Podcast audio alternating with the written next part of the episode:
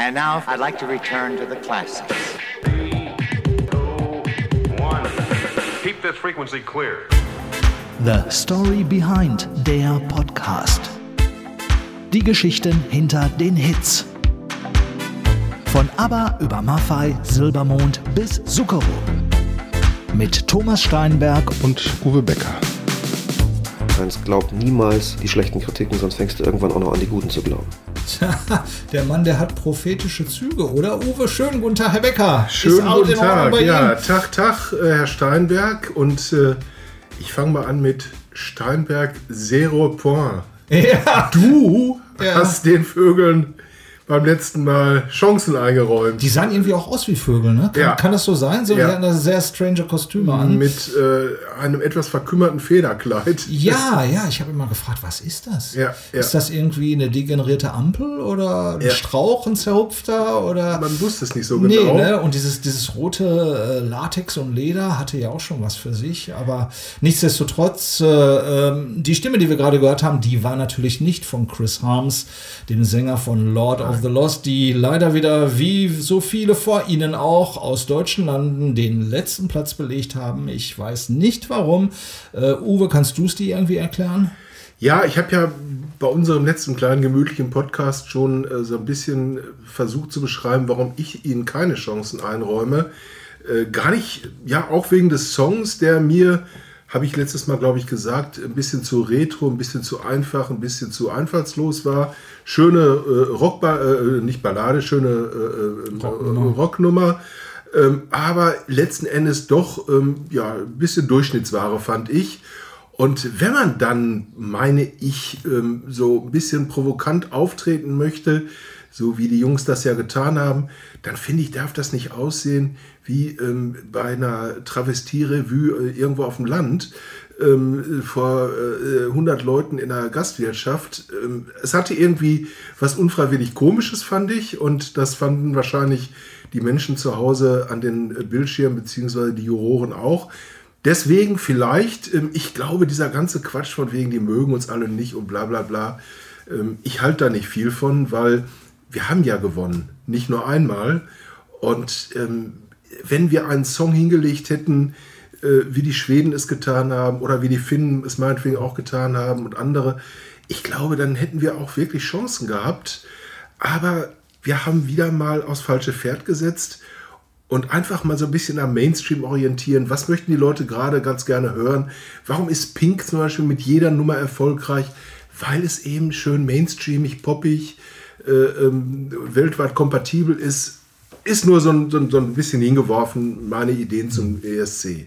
Wobei, ähm, hast du die komplette Sendung dir angeschaut? Hast du es dir Nein, das habe ich nicht geschafft. Ich habe das wirklich gemacht und ich Ja. hatte sehr oft meine Hand sehr nah an der Mute-Taste, sprich still, weil ich konnte teilweise einige Sachen nur sehr schwer ertragen und wo du das gerade sagtest, auch mainstreamig und auch Kostüme und, und aus der Zeit gefallen, in dem Falle auch, äh, ich muss ganz ehrlich sagen, also da waren die Deutschen eigentlich in bester Gesellschaft und deshalb verstehe ich es nicht, warum wir so weit abgeschlagen hinten sind, weil auch selbst der schwedische Beitrag ja, es, es war mir zu anstrengend, ganz ehrlich. Also ich fand zum Beispiel die, die französische Nummer gefiel mir sehr gut, Ja, die die, Schwe- gefallen, die Schweizer Nummer gefiel mir sehr gut. Aber wenn ich mir dann wieder Kroatien angeschaut habe, denke ich, das ist Comedy, das ist Kindergarten, das ist... Äh, Aber Loreen, äh, ähm, wie sie ja heißt, die, Mhm. die Gewinnerin, ich glaube, die hat schon ein bisschen den, den, den Zeitgeist getroffen mit ihrem Song. und der auch die Song wäre ähnlich wie der von, vom letzten Mal. Ja, Mhm. aber die, die, das wollen die Leute im Moment in dieser, ich sage etwa, vielleicht mal etwas Krisen, nicht etwas, in Mhm. dieser krisengeschüttelten Welt sucht man so seine kleinen Nischen, sucht man was zum Wohlfühlen, so wie unseren Podcast zum Beispiel. Ja, das ist Irgendwas. also nächstes Jahr wir beide. Machen wir Ja? beide äh, den ESC. Ja, und ich glaube, da haben wir ähm, korrekt dran vorbeigesungen. Da haben wir in der Tat exakt dran vorbeigesungen und wir haben gerade eine Stimme zu Anfang gehört, die war natürlich die von Heinz Rudolf Kunze und er hat dieses Lebensmotto, rechne immer mit dem Schlimmsten und freu dich, wenn es dich nicht, wenn es dich nicht erwischt, wenn es dich eintritt und Heinz Rudolf Kunze ist heute unser Thema. Wie Nicht nur, Thomas, eine Sache möchte ich doch noch aufklären. ja, raus Das damit. war zwischen uns beiden auch ein Thema. Echt? Ja, wir haben uns gefragt, glaube ich, irgendwann mal jetzt in den letzten Tagen, warum da so Länder dabei sind, so, die so ganz, Ja, ganz weit weg recht. Richtig. von ja, Europa Gute liegen. Frage, weil die hatte ich eigentlich im Hinterkopf, aber schon wieder vergessen. Ich war schon wieder einen Schritt voraus. Ja, aber ich weiß warum es zum nicht. Beispiel Australien dabei Ja, genau. ist. Ich ne? weiß es nicht. Weißt du es? Ja, ich weiß es. Ähm, Ich, war, ich wusste es tatsächlich zum Teil auch vorher, aber eben auch nicht alles. Die Hintergründe. Australien ist ähm, ja äh, ein Einwanderungsland äh, immer gewesen. Ähm, zwar sehr selektiv, aber ein Einwanderungsland. Die waren schon ganz früh auf Aberkurs. Äh, legendär die, die ähm, Dokumentation über den, äh, über den ABBA-Besuch äh, in Australien. Da ging sowas von die Post ab. Und die haben die europäische Musik immer sehr verfolgt und bemühen sich, glaube ich, jetzt seit, haben sich bemüht, seit den 80er Jahren doch mal dabei zu sein. Und irgendwann sind sie dann dieser ähm, EBU, European Broadcasting Union, Europäische Rundfunkunion, beigetreten. Und 2015, 2014 durften sie dann dabei sein, außer Konkurrenz. Und 2015 haben sie dann ähm, tatsächlich auch äh, mit einem ähm, Titel äh, wirklich teilnehmen dürfen. Und das hat sich dann verfestigt. Die sind weiterhin dabei. Und dieses Jahr ist ja sogar ein Deutscher für Australien äh, in den Ring gestiegen sozusagen. Und ja, auch Israel ähm, und wer da noch alles äh, außerhalb Europas äh, mit teilnimmt, alles Mitglieder dieser äh, European Broadcasting Union. Und wer da Mitglied ist, darf auch beim ESC mitsingen. Das Das, sich- ist es. Das hört sich für mich so ein bisschen an wie Rasensport. Club äh, Ballverein Leipzig. Also es ist ja doch äh, ein äh, durchaus diplomatisch kreiertes äh, äh, ja, Brücke, eine diplomatisch Ja. gebaute Brücke, weil ich meine, European ist European und Australien ist Australien. Man kann bei diesem Song Contest so viel hinterfragen. Lass es uns einfach nicht tun. Genau, ich. du hast vollkommen recht. Jetzt kommen wir nämlich zu unserem heutigen Schwerpunkt. Heinz-Rudolf Kunze, der wird ja gerne von der Presse als kluger Kopf, manchmal als Querdenker, und zwar im traditionellen Sinne Querdenker genannt, aber Aber auch auch Klugscheißer? Oberlehrer der Nation. Ja, Ich wollte es genau. Etwas abgemildert gerade schildern. Geschätzt wie kritisiert von allen. Er ist in Westfalen geboren, wohnt in der Nähe von Hannover, hat nie ein Blatt vorm Mund genommen. Ich kann mich noch gut daran erinnern. Er hat mal gesungen, Anfang der 90er Jahre. Radio klingt wie Klo. Und zwar in dem Song Verschwörung der Idioten. Für ihn fand damals Radio erst nach 22 Uhr statt, weil Kunze war damals schon gegen Kommerz und eigentlich war er aber selbst auch mittendrin, weil mit mittäglicher Smalltalk beim Privatradio, Interviews bei kommerziellen Anbietern. Damals saß er bei unserem ersten Interview 91 so. Ich muss einfach mit den Medien leben, wie sie sind, wenn ich in ihnen vorkommen will. Das ist schon leicht schizophren, ich gebe es zu. Ich trete ja auch in Fernsehsendungen auf, die ich mir freiwillig nie ansehen würde. Ich muss diese Formen nutzen, um den Menschen überhaupt zu ermöglichen, auf mich zu kommen. Das geht ja nicht von alleine. Die Einstellung habe ich nicht, dass ich trotzig allem den Rücken zuwende und sage, es ist mir völlig wurscht, ob ich zur Kenntnis genommen werde oder nicht. Ich will zur Kenntnis genommen werden. Jawohl, und das wird er auch bis Ja, zum heutigen Tag, Ich 31 glaub, Jahre ich meine, später. Dass er das so beschreibt, die- die Einstellung ist ja völlig normal. Ich meine, du kannst ja als Künstler gerade in den Anfängen äh, deiner Karriere, siehe auch ähm, unsere Freunde vom ESC, äh, eben nicht immer aussuchen, äh, bei wem du da zu Gast bist. Später darfst du dann äh, ein bisschen selektiver das Ganze angehen, aber am Anfang eben nicht. Und da ist auch ein Mensch wie Heinz-Rudolf Kunze nicht vorgefeit. Und man muss übrigens vielleicht auch sagen, er ist nicht nur in Westfalen geboren, er ist in einem Flüchtlingslager in Minden äh, äh, geboren. Also ähm, durchaus. Bäcker ist vorbereitet, Ja. das gibt ein Fleißkärtchen. Ja, ja. Und am Ende dürfen Sie sich einen Lutscher abholen. Ja, nee, ein Glanzbild hätte ich gern.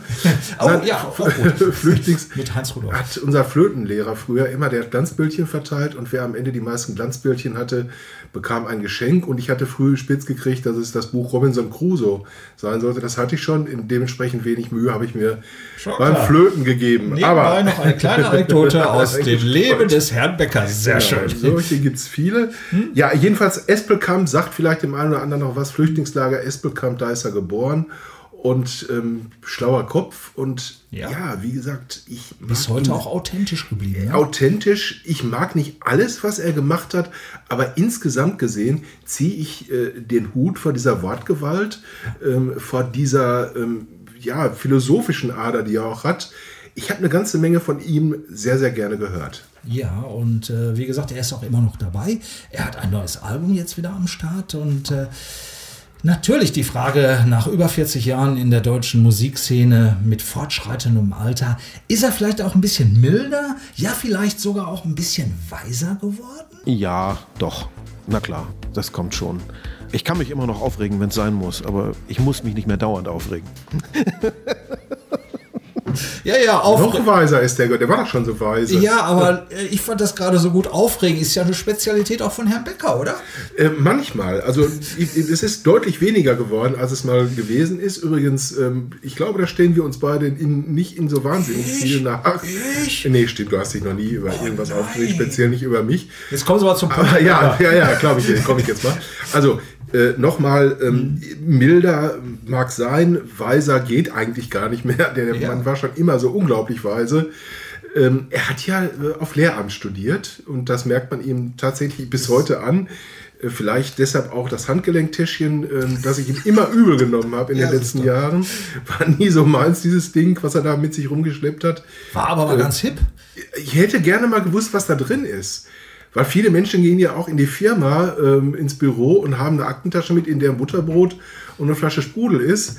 Vielleicht ist bei ihm eine Pfeife drin oder so. Ich habe keine Ahnung. Oder, Oder, vielleicht so ein kleines Schminkdüschen, um die Nase zu pudern. möglicherweise, was auch immer. Jedenfalls, das Handgelenktischchen ist irgendwann ja auch sein Markenzeichen geworden.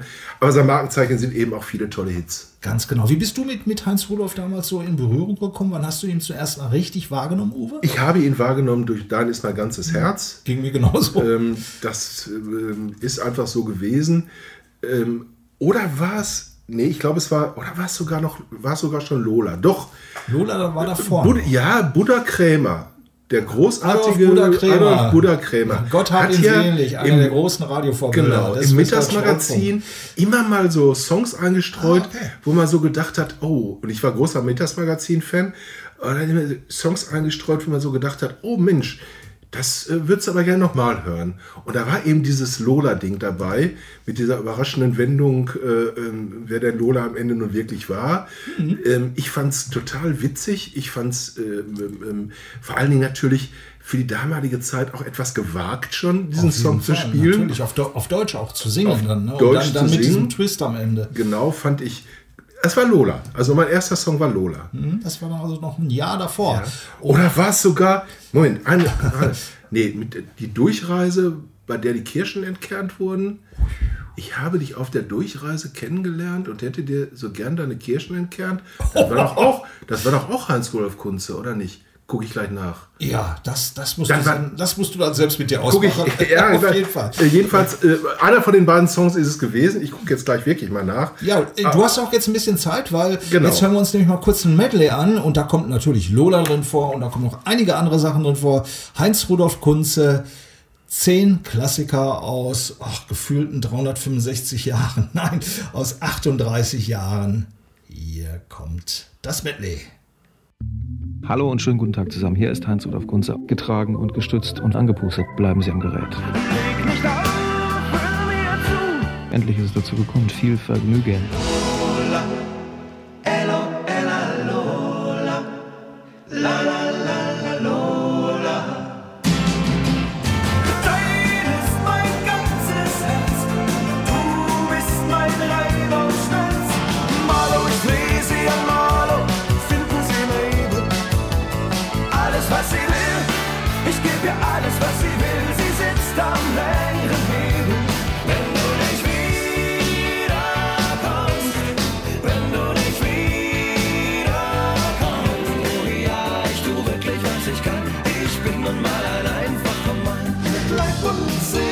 Zu dir. Bin weit gekommen, doch was soll ich hier? Du wirst nie zu Hause sein, wenn du keinen Gast, keine Freunde hast. Guten Tag, Traurigkeit, mal wieder im Lande. Steht dir perfekt als Kleid, kannst ja eh alles tragen.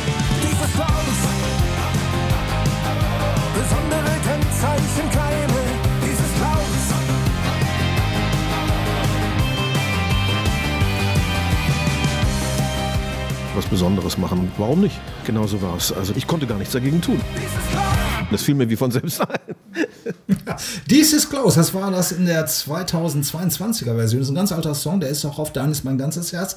Das Original übrigens, wie das gesamte Album damals, wurde von man höre und staune, Conny Plank produziert, der ja nun mit ganz schrägen Leuten Ist auch ein zusammengearbeitet schräges hat. Lied, muss man ehrlich sagen. Also, Ja, ähm, aber äh, da ist Klaus ist, ist ein schräges Lied. Ich habe es nie so richtig verstanden. Ich finde das so klasse. Ich auch es nicht geht, schlecht. Es geht um jemanden, der so mehrere Identitäten hat. Ja, ähm, ist Eigentlich Klaus. eine ganz unscheinbare äh, Person, Ja, der aber ist auch er ja Polizist. Genau, richtig, Ne? mit seinem Golf GTI etc. Genau. Und dann wirft er auf einmal Steine Ja. und äh, bedrängt äh, Staatsbedienstete, um es mal so zu sagen. Ist Also Menschen wie du und ich. So, so ähnlich, also eher wie der Herr Becker, weil Ja. der, der richtet sich ja immer so gerne auf, der Steinbeck. Der das Steinbeck ist ja immer so. ganz ruhig. Ja, genau. Aber damit du dich jetzt ein bisschen auch aufregen kannst, Ja, Thomas, ja, gerne. ähm, äh, nein, werfe ich nein. dir hiermit offiziell vor, auf der Durchreise vergessen zu haben. Nein, ich will, weil du es vergessen hast, beziehungsweise man kann natürlich nicht jeden Song da in, in so einem Medley haben, es war wieder ein klasse Medley, aber auf der Durchreise, ähm, ich zitiere mal eben einen ganz kurzen, ähm, ich zitiere mal eben einen ganz kurzen Ausschnitt aus diesem Song. Ähm, ich finde ihn einfach klasse. Ich habe dich auf der Durchreise kennengelernt und ich hätte dir ausgesprochen gerne deine Kirschen entkernt, denn es kommt nicht häufig vor, dass andere meine Vorlieben verstehen. Und ich wünschte mir, ich könnte bei dir ans Eingemachte gehen und ich kriegte von dir einfach nicht genug. Du rochst so gut nach Bundesbahn-Erfrischungstuch. Und ja, das war, glaube ich, schön. von 1983, Heinz-Rudolf Kunze, auch Mittagsmagazin-Musik. 84 kam dann, glaube ich, Lola. Ob das heute noch gespielt würde?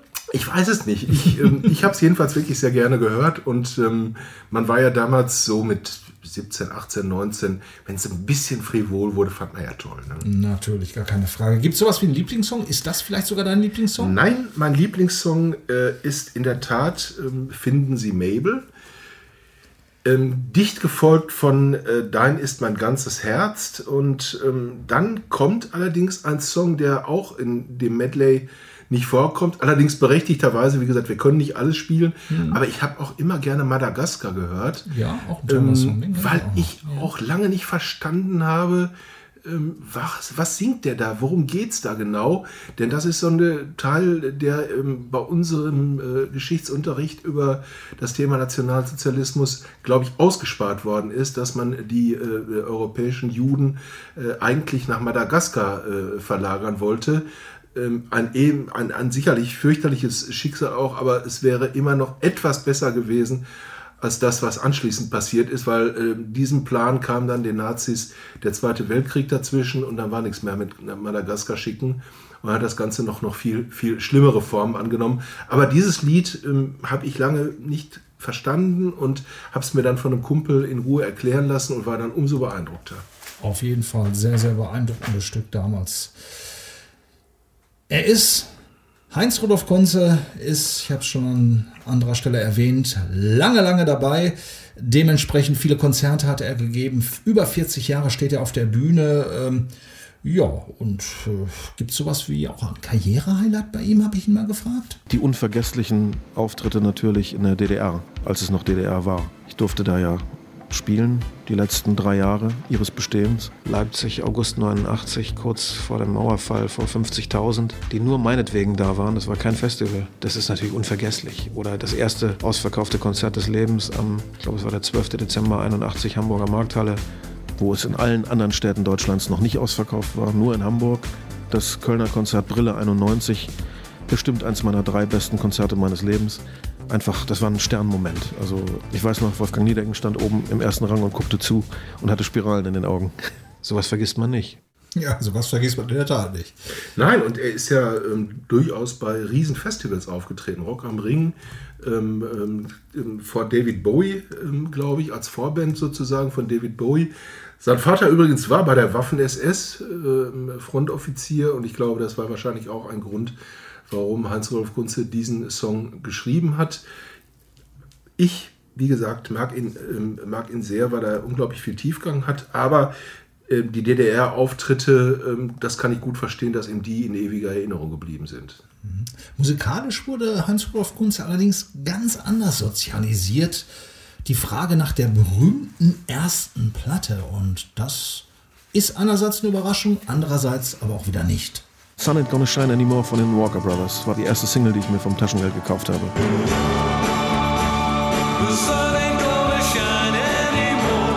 Ich glaube, da war ich acht Jahre alt, also da konnte ich noch kein Englisch. Die Stimme von Scott Walker, dieser Bariton, dieser warme Bariton hat mich umgehauen. Und diese typische Phil Spector-Produktion mit dem vielen Hall und den, den riesigen Räumen.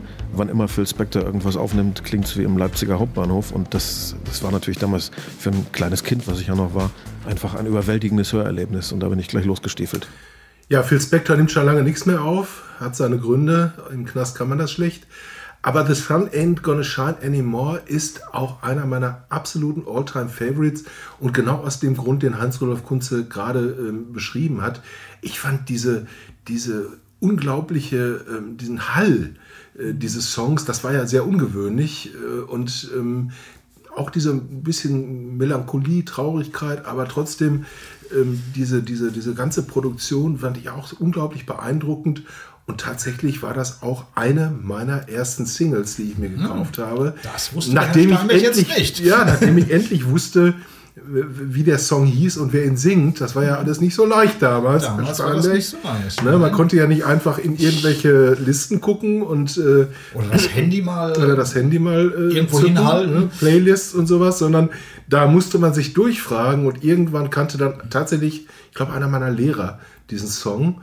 Und ähm, ich glaube, wir haben damals ähm, Simon Garfunkel irgendwie im Musikunterricht oder was. Und dann habe ich mich getraut zu fragen, wer singt denn dieses Lied, in dem die Sonne da und dann hieß es, ja, kennst du doch hier, Walker Brothers und bla bla bla. Ich, hat, ich hatte komischerweise, als ich diesen Song jetzt mal wieder gehört habe, nach vielen, vielen Jahren, ich hatte sofort eine andere, Asso eine andere Assoziation, auf jeden Fall eine zweite Assoziation. Mir kam sofort wieder um sieben ist die Welt noch Morgens um sieben ist die Welt noch in Ordnung. Ja, richtig. Ja. Der, ah, das hat auch so eine gewisse James ähnlich, Last, ja. ähnliche Stimmung, finde ich, wie The Sun Ain't Gonna Shine Anymore. Ja, melancholisch auf der einen Seite, aber lebensbejahend auch irgendwo wieder. Ähm, also ähm, man kann ähm, wirklich über ähm, Phil Spector viel Negatives sagen in den letzten Jahren, aber man kann, muss einfach sagen, er war ein großartiger Produzent. Ähm, leider ja dann abgestürzt. Genau, der, die, there's a fine line between äh, Genie und Wahnsinn. Genau. Creativity and Craziness, so to speak. Ja. Äh, Heinz-Rudolf Kunze hat nicht nur Höhen erlebt, das hat kein Künstler und dessen ist er sich übrigens auch sehr, sehr bewusst. Wenn du dir die langen Karrieren anguckst, was hat ein Neil Young für eine lange Durststrecke gehabt, bis er von den Grungern im Nirvana-Gefolge dann als großer alter Mann wiederentdeckt wurde und dann mit seiner E-Gitarre wieder richtig vorne dabei war, als Elder Statesman einer ganzen Richtung. Das bleibt halt nicht aus, wenn man lange dabei ist. Udo kennt das auch. Jeder kennt das. Wenn man so lange dabei ist, ist die Karriere eine Achterbahnfahrt. Man kann nicht immer oben sein. Außer Grönemeyer vielleicht. Das wird Herbert gerne hören. Der hat auch ein bisschen gelacht wie Grönemeyer am Schluss. Ja, ja, ja. Weiß Das nicht. kann durchaus sein. Brüder im Geiste vielleicht. Ja, das ist so, ähm, wobei man bei Hans-Rudolf Kunze natürlich schon sagen muss, in den letzten Jahren so ein richtiger großer Hit ist ihm äh, nicht mehr gelungen. Ähm, Die sind alle schon ein bisschen älter. Ähm, Keine Ahnung warum. Ich weiß es nicht. Stimmt, das wäre interessant, weil er Ja. wirklich wahnsinnig gute Songs Er schreibt kann. immer noch gute Songs, aber ich glaube, dass er vielleicht mit, mit dieser Lehrerattitüde heutzutage noch ein bisschen schwieriger rüberkommt, als ähm, das vielleicht äh, vorher der Fall gewesen ist. Schade eigentlich. Aber er weiß auf jeden Fall natürlich, wovon er spricht und auch singt. 2023 ist jetzt sein 42. Jahr auf der Bühne. Eine Zeit, äh, in der es für den Sänger, wie gesagt, auf und ab ging. In der deutschen Rocklandschaft, da zählt Heinz-Rudolf Kunze aber seit Anfang der 80er zu den populärsten Künstlern.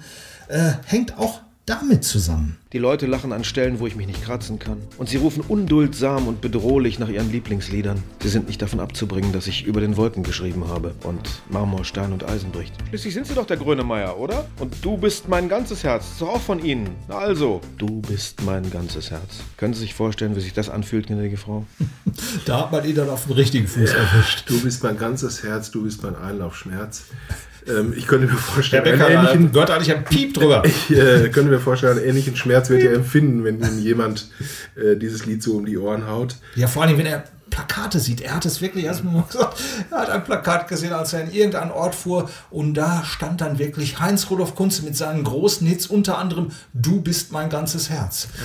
Es, es, wir könnten jetzt, glaube ich, einige Titel aufzählen, ähm, an denen sich immer wieder Menschen versucht haben, sie ein bisschen umzumodeln.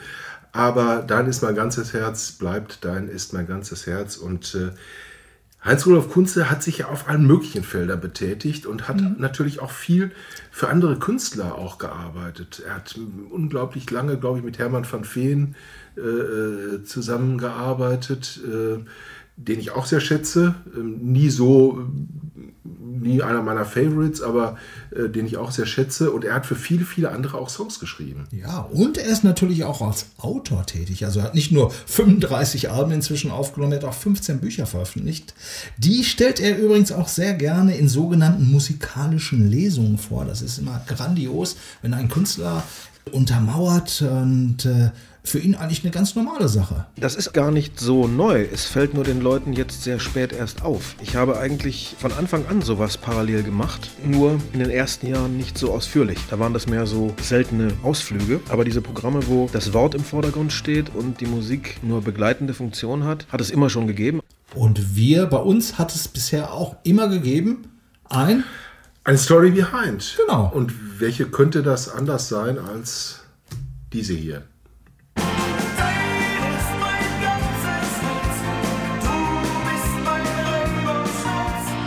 März 1985. Heinz Rudolf Kunze hatte gerade den Musiker und Komponisten Heiner Lürich kennengelernt. Und Heiner hatte diese Nummer schon fertig und hat sie in verschiedenen Versionen, auch Englisch, mit verschiedenen Leuten ausprobiert und war nie so ganz glücklich damit. Neun Songs fürs neue Album waren bereits im Kasten. Es fehlte noch ein Lied zum Schluss. Dann gab er mir eine Kassette mit seiner schon vorbereiteten Musik, allerdings ohne die Gesangsbeispiele, die es schon gab, und sagte, kannst du irgendwas damit anfangen? Das klang als Demo so ein bisschen wie Ultravox damals klang.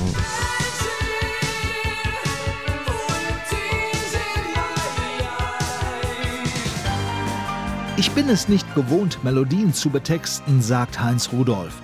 Bei ihm heißt es normalerweise erst der Text, dann die Musik. Doch er stellte sich der Herausforderung. Mit dieser Kassette bin ich ein paar Wochen rumgefahren, habe sie mir immer wieder angehört und nach einer Fernsehsendung im NDR, weiß ich noch, sind wir abends nach Hause gefahren von Hamburg zurück nach Hannover und im Auto habe ich dann den Text gemacht. Auf Höhe des niedersächsischen Städtchens Fallingbostel bat Kunze doch mal kurz anzuhalten. Er musste Heiner Lürich seinen gerade geschriebenen Text sofort zeigen. Und dann sagte er, ja, das kann ich mir vorstellen. Und am nächsten Tag haben wir es auch aufgenommen. Wir sind dann zur Endproduktion zu Conny Plank gefahren. Da hatte ich noch meine Zweifel, kann ich sowas überhaupt machen? Ist das nicht zu poppig für mich? Wollen die Leute sowas von mir überhaupt haben? Conny Plank, der legendäre bereits 1987 verstorbene Produzent aus Köln, beruhigte den besorgten Heinz Rudolf. Conny, der ja nun einerseits ein Avantgardist war und mit den schrägsten Vögeln dieser Welt gearbeitet hat, andererseits aber auch ein sehr erfolgreiches Pophändchen hatte mit Gianna Nannini und mit Ultravox, sagte, Junge, mach das mal, das wird dir nicht schaden.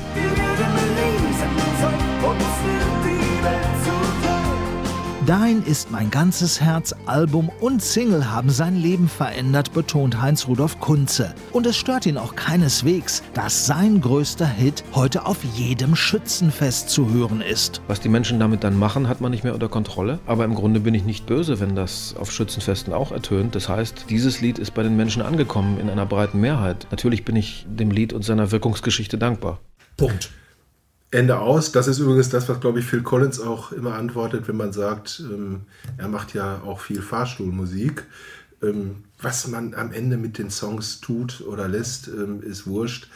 Solange sie ankommen, solange sie ein Publikum finden und solange sie einen gewissen Tiefgang auch haben, ähm, das ist ja bei Hans-Olaf Kunze durchaus der Fall. Abgesehen mal vielleicht von äh, dem bekannten Song Die Muräne hat Migräne. Aha, Der ja. dir sicherlich auch was sagt, Thomas. Der sagt mir was, aber im Zusammenhang mit Hans-Rudolf Kunze muss ich jetzt wirklich sagen, ja, hinten links oben. Ja. Ähm, äh, Kunze ist auch Kinderliedautor gewesen und er hat äh, äh, Figuren erfunden wie Quentin Qualle und äh, ähnliche. Und ähm, ja, in diesem Zusammenhang gab es dann auch ähm, eben die, den Song Die Moräne hat Migräne. Ähm, Halligalli bei Circus Coralli und so weiter und so fort. Also auch eine Seite von ihm, die wahrscheinlich nicht so ganz viele Menschen kennen. Das stimmt. Seine musikalischen Helden, ja, wir haben es vorhin schon so ein bisschen rausfahren können, sind natürlich Neil Young und vor allen Dingen Ray Davis von den Kings. Wir haben darüber gerade gesprochen. Deren Klassiker Lola, den hat er bereits 1984 gecovert. Ich durfte es ihm ja auch mal übergeben, meine Lola dem Ray, bei einer Fernsehsendung ein paar Jahre später. Und er, Gentleman vom Scheitel bis zur Sohle, sagte, danke, ich werde mich anhören, hat sich dann aber nie wieder gemeldet. Ich traf sie in einem Imbiss in Dortmund Nord. Es roch stark nach Schaschlik und ein bisschen nach Abort und sie hieß Lola. Das sagst du. Ich bin äh, zumindest äh, teilweise meines Lebens fast Dortmunder oder Wahl-Dortmunder gewesen, denn meine erste Frau kommt aus Dortmund. Also ich kenne mich eigentlich ganz gut aus in Dortmund und äh, gut so hoch vielleicht nicht, aber du weißt doch, was ich meine, oder? ja, aber es musste sich auf Abort reimen. Insofern brauchte ich Dortmund Nord.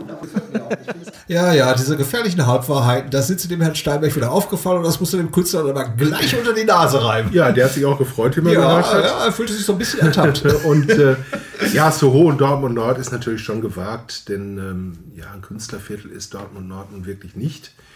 Äh, und eine In-Location beziehungsweise ein Innenstadtteil, wie äh, Soho es geworden ist, ist Dortmund Nord nicht und wird es wahrscheinlich in, auch nicht mehr werden. Mal gespannt, ob Dortmund Nord zumindest wieder als Schauplatz einer Meisterfeier in diesem Jahr dient. Ähm, könnte ja sein.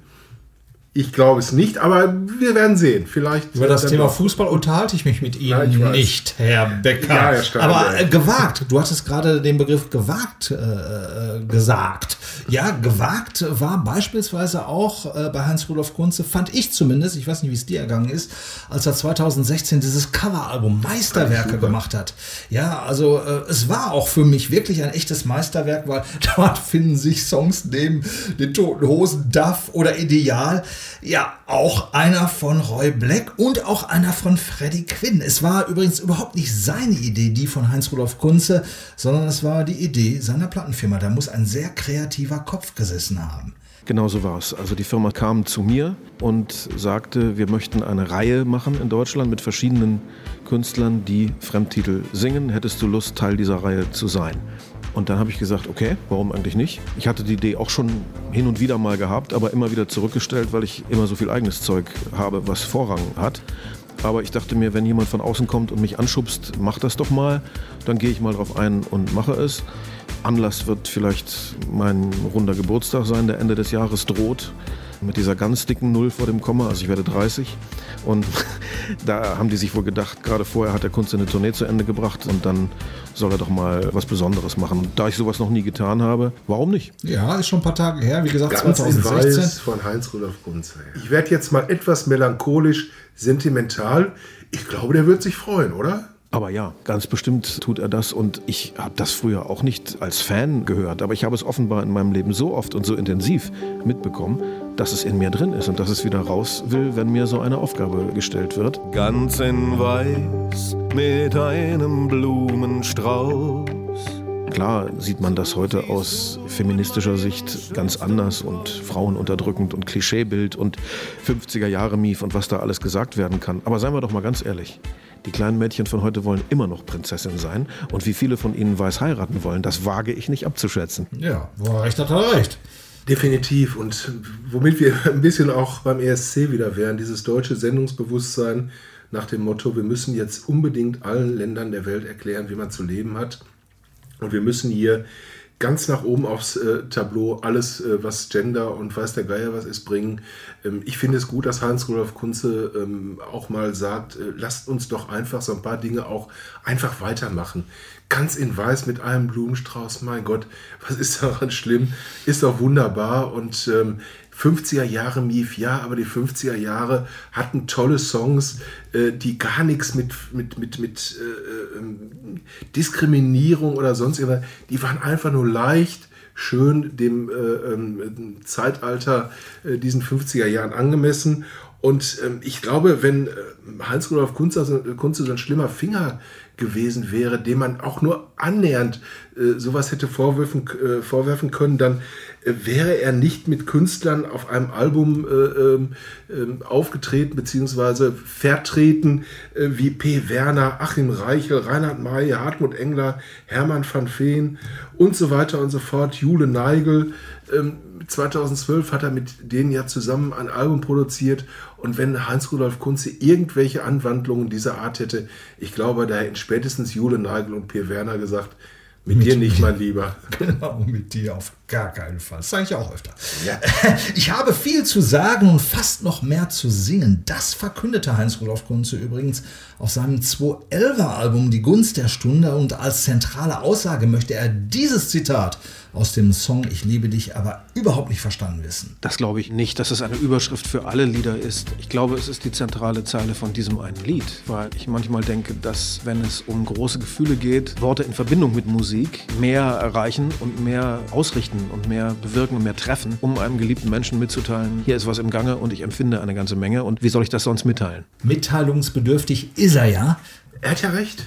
Ähm, warum nicht mal, äh, anstatt lange äh, rumzulabern, wir alle haben unsere Lieder, die wir mit irgendwas, mit Liebeskummer, mit äh, Liebesfreuden und weiß der Geier was verbinden. Und es gibt doch nichts Schöneres, als wenn man mit einem Lied so etwas verbindet oder einem Menschen mit einem Lied sagt, was man für ihn empfindet. Herrlich. Auf jeden Fall. Und vor allen Dingen auch noch live. Ja. ja. das hat noch eine ganz andere Dimension. Wieder richtig live nach der Pandemie zu spielen, gleich zu Beginn des Konzerts letztes Jahr in Düsseldorf. Der entschuldigte sich, Heinz-Rudolf Kunze, für die zweijährige Verspätung. Mit einem Augenzwinkern natürlich. Und mit welchen Gefühlen ist er? Damit wir wieder bei der Bundesbahn wären, wie vorhin. Ja, zum Beispiel. Genau, richtig. Mit welchen Gefühlen ist Heinz-Rudolf Kunze eigentlich wieder auf diese Bühne gegangen mit seiner Band?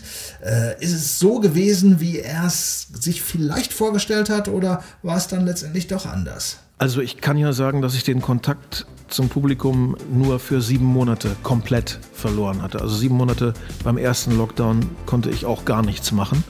Aber dann konnte ich ja langsam wieder anfangen, zumindest meine Solo-Sachen zu betreiben, wenn auch mit irrsinnigem Sicherheitsabstand zwischen den Publikumern und mit Hygienevorschriften noch und noch und so weiter. Also ich habe den roten Faden nicht ganz abreißen lassen müssen zum Publikum, nur ein gröberes halbes Jahr. Aber es ist natürlich etwas anderes, wieder mit der Band unterwegs zu sein. Das war drei Jahre nicht der Fall und ich habe die Jungs nur mal für einen Videodreh gesehen. Das letzte Mal im Studio, als der Wahrheit die Ehre gemacht wurde, haben wir uns im Grunde auch nicht gesehen. Das moderne Arbeiten ist ja so, dass man immer nacheinander aufnimmt und sich eigentlich höchstens die Klinke in die Hand gibt. Insofern ist das jetzt natürlich schön und so eine Art Klassenfahrt, also einfach die Kumpels wieder treffen. Solo ist, wenn du so willst, mein täglich Brot geworden. Das mache ich das ganze Jahr über. Und Band ist schon was Besonderes. Und das hatte wirklich was von Klassenfahrt, ja. Ich habe ihn in Düsseldorf im Kapitoltheater gesehen, ja. Und am Ende des Konzerts waren alle so begeistert, auf der Bühne wohlgemerkt, ja. Das war wie früher, kennst du das noch in der Tanzschule? Kreisbilden, einer tanzt in der Mitte und anschließend fallen oh irgendwie alle um. Und so ähnlich war es auf der Bühne auch. Die sind wirklich was für eine Tanzschule warst du denn? Das hat bei uns nicht gegeben. Ich musste aber meistens, äh, ich war in der Tanzschule Feldmann-Hartmann und musste meistens mit Frau Hartmann tanzen, weil ich echt nichts auf die Reihe gekriegt habe. Vielleicht ist mir das auch gar nicht aufgefallen, dass um mich herum Leute umgefallen sind oder ich. Ich weiß es nicht. Auf jeden Fall, es war wie eine Schulfete, wie eine ausgelassene Tanzstunde. Hinterher lagen die Musiker wirklich alle auf der Bühne und spielten Gitarre, spielten Bass und äh, es war es war eine Riesenparty und äh, das Publikum es hat einfach nur getobt. Also sie fanden diesen Auftritt auch sehr sehr klasse musikalisch und textlich wirklich gut. In der Summe gut aufgebaut, langsam gestartet und dann mit den Klassikern geendet. War wunderbar. Einfach mega geil. Der hat alles gegeben. Die Stimmung war perfekt. Wie in den 80ern. Dein ist mein ganzes Herz, ne? Ich war einfach froh, dass es mal wieder nach Corona jetzt losging und ich habe das total genossen, weil es einfach auch ein Musiker unserer Zeit ist. Er bringt es einfach gut rüber. Es ist ja so, dass oft nicht die Riesenkonzerte wie, was weiß ich, bei Rock am Ring oder so, der in Erinnerung bleiben. Äh, bei mir ist es zum Beispiel ein Konzert, bei dem ich mit meiner Frau war, von Klaus Lage. Das war irgendwo in der Stadthalle in Hagen. 500 äh, Leute, einer der schönsten, einer der schönsten Momente meines Lebens, einfach, weil es kam so viel Tolles rüber, weil diese 500 wollten wirklich Klaus Lage sehen. Die wollten genau das, was sie an dem Abend geboten bekommen haben und die Stimmung hat die einfach mitgerissen. Deshalb kann ich mir ungefähr vorstellen, wie es im Kapitoltheater gewesen ist. Da ist mit Sicherheit, also da war, da war eine Stimmung, das war, Ja. das war, dass die, die, die festen Sitze nicht äh, rausgerissen haben aus Ja, der wenn du Veranstaltung, das war 12.000 alles. hast, ist es auch toll, aber da sind dann eben auch 1000 bei, die vielleicht von irgendjemandem mitgeschleppt worden sind. Äh, äh, alles wunderschön, aber wenn du äh, in kleiner, etwas intimere Atmosphäre einen solchen Künstler erlebst, dann ist es, denke ich mal, Es kommt mehr rüber. es kommt einfach mehr rüber. Ich kann mich an Konzerte erinnern. Roger Chapman in der Westfalenhalle 3, 50 Leute sollte abgesagt werden. Hat Roger Chapman gesagt, nix da, die 50 kommen meinetwegen. Und für die singe ich jetzt. Es war ein geiler Abend. Ja, ich habe mal Crosby, Stills Nash in Halle 1 vor 700 Leuten. Halle 1, die ist ausgelegt für 12.000 und die haben ein wunderbares Set gespielt. Der Wir sprechen von der Westfalenhalle 1. Westfalenhalle 1, ganz genau, richtig, in Dortmund. Und äh, in diesem weiten Rund wirkten die 700, wo gerade mal wirklich der Innenraum belegt war, noch nicht mal die Ränge. Und es war ein hervorragendes Diese Konzert. Westfalenhalle äh, flößt ja deswegen so unglaublich vielen Künstlern Angst ein, weil man ja sagt, wenn die nicht voll ist, dann wird es meistens auch nicht gut. Ich habe Ähnliches erlebt. Ähm, ich habe bei Freddie Quinn, ähm, der Mann war damals, glaube ich, auch 88 oder so, da waren 4000 Leute äh, in dieser 12.000er Halle, da war auch nichts abgehängt oder so. Und es war trotzdem ein wunderschöner Abend, weil Freddie Quinn hat mich einfach mitgenommen in, in Zeit, ähm, die ich eben nicht äh, se selber erlebt habe und deshalb war es ganz toll.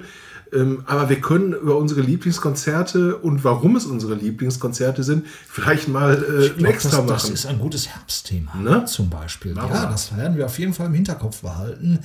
Äh, die letzte, das letzte Album von Heinz-Rudolf Kunze, das hieß Die Ehre der Wahrheit.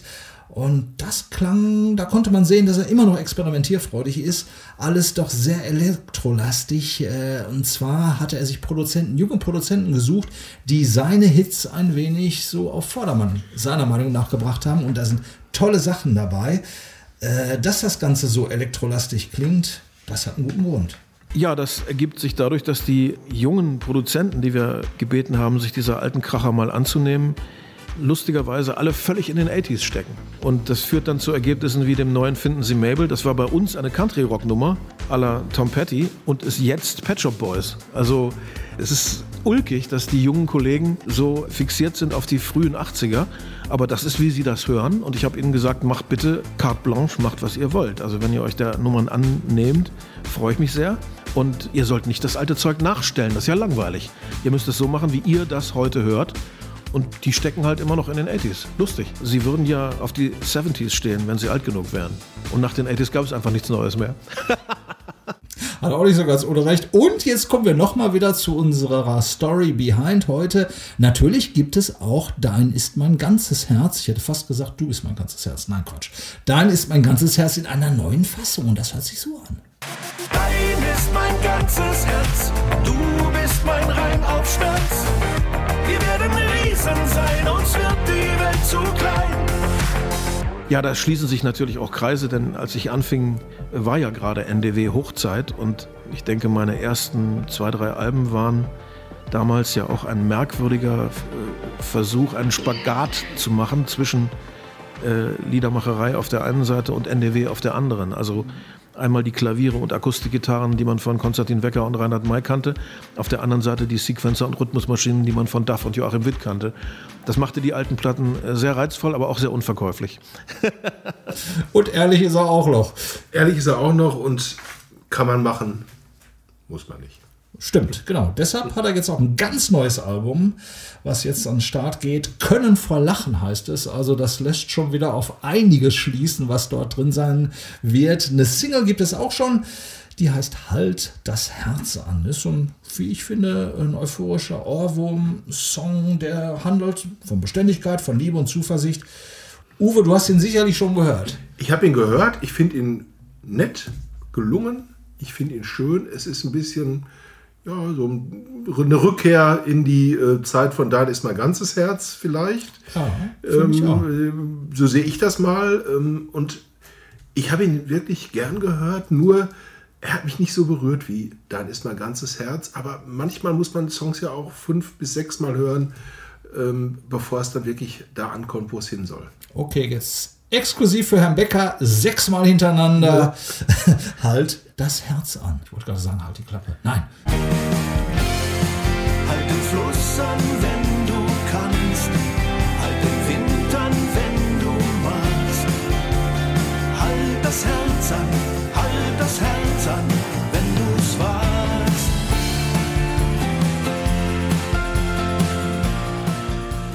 Sequenz gerade, die erinnerte mich stark an äh, mit leichtem Gepäck von Silbermond. Auf jeden Fall. Ich glaube übrigens auch, dass äh, ja solche Songs ihre Zeit haben, nicht nur was den Sänger angeht, sondern auch das Publikum. Und ich bin halt fast 60, du bist ja schon, glaube ich, über 80. Nein. Nee, ich bin 41, habe ich jetzt gelernt. Am Wochenende war ich bei einem Konzert, da sagte der Künstler, ich bin, äh, ich weiß gar nicht, wie alt er war, aber ich sage es jetzt mal auf mich bezogen, ich bin 41 plus Mehrwertsteuer. Ja, auch sehr geil. Ich werde bald 41 plus Mehrwertsteuer. Und vielleicht ist das auch der Grund dafür, äh, warum solche Songs einen äh, nur noch zu 50 Prozent äh, so berühren, wie sie das vielleicht vor 40 Jahren getan hätten. Hm. Heinz-Rudolf Gunze ist heute unser Thema fast gewesen. Wir sind jetzt gerade schon auf der Zielgeraden, aber natürlich müssen wir auch erwähnen, dass der Mann mittlerweile 39 Alben gemacht hat. Also können vor Lachen wird sein 39. sein. Und äh, er hat noch eine ganze Menge Nebentätigkeiten, unter anderem auch als Schauspieler in, Ja, in aller absolut. Freundschaft. Genau. Und er outet sich sogar als echter Fan der Serie. Ich, ich gucke sowas tatsächlich ab und zu. Also wenn ich mal die Beine hochlege und mich mal ausruhen möchte und nicht irgendwie was Hochgeistiges tun, dann äh, kann ich mich dabei gut entspannen. Und ich finde es auch immer so merkwürdig, wenn die Leute, die da regelmäßig arbeiten, so einen Minderwertigkeitskomplex haben. Der wunderbare Thomas Rühmann konnte mir das gar nicht glauben, als ich ihm sagte, wie, das guckst du wirklich? Ich sagte, ja, Thomas, das gucke ich wirklich. Stell dir vor. Deswegen spiele ich auch gerne mit. gerne, wenn ich wieder gefragt werde, mal gucken. Also ich bin ja in keiner Agentur und werde nirgendwo wie Sauerbier angeboten, aber wenn wieder jemand des Weges kommt, das ist eine schöne Tätigkeit nebenbei, macht viel Spaß, weil es mal eine Abwechslung ist, würde ich gerne wieder machen. In solchen Serien spielen ja absolut arrivierte Schauspieler mit. Ne, Ich sag mal, Klaus-Dieter Klausnitzer ist, glaube ich, auch irgendwo bei Rote Rosen oder so tätig. Ich äh, habe das letzte Mal eine solche Serie geguckt, da habe ich mal ein halbes Jahr lang GZSZ geguckt, das ist aber auch zehn Jahre her oder so. Seitdem ähm, bleibt der Fernseher bei mir weitestgehend aus. Aber Thomas, wir können diese Sendung natürlich nicht beschließen, ohne wieder an den Anfang zurückzukehren. Ja, zum ESC. Ja. zum Grand Prix d'Eurovision de la Chanson, wie er mal hieß. Ja. Denn da gibt es ja auch eine Heinz-Rudolf Kunze-Geschichte. Erzähl sie uns Ja. bitte, Uwe. Denn der Gute hat am deutschen Vorentscheid zum Eurovision Song Contest teilgenommen. Ähm, Das Ding hieß damals, glaube ich, Wer singt für Deutschland 2007 oder so. Und ähm, hat einen Song präsentiert, der hieß Die Welt ist Pop.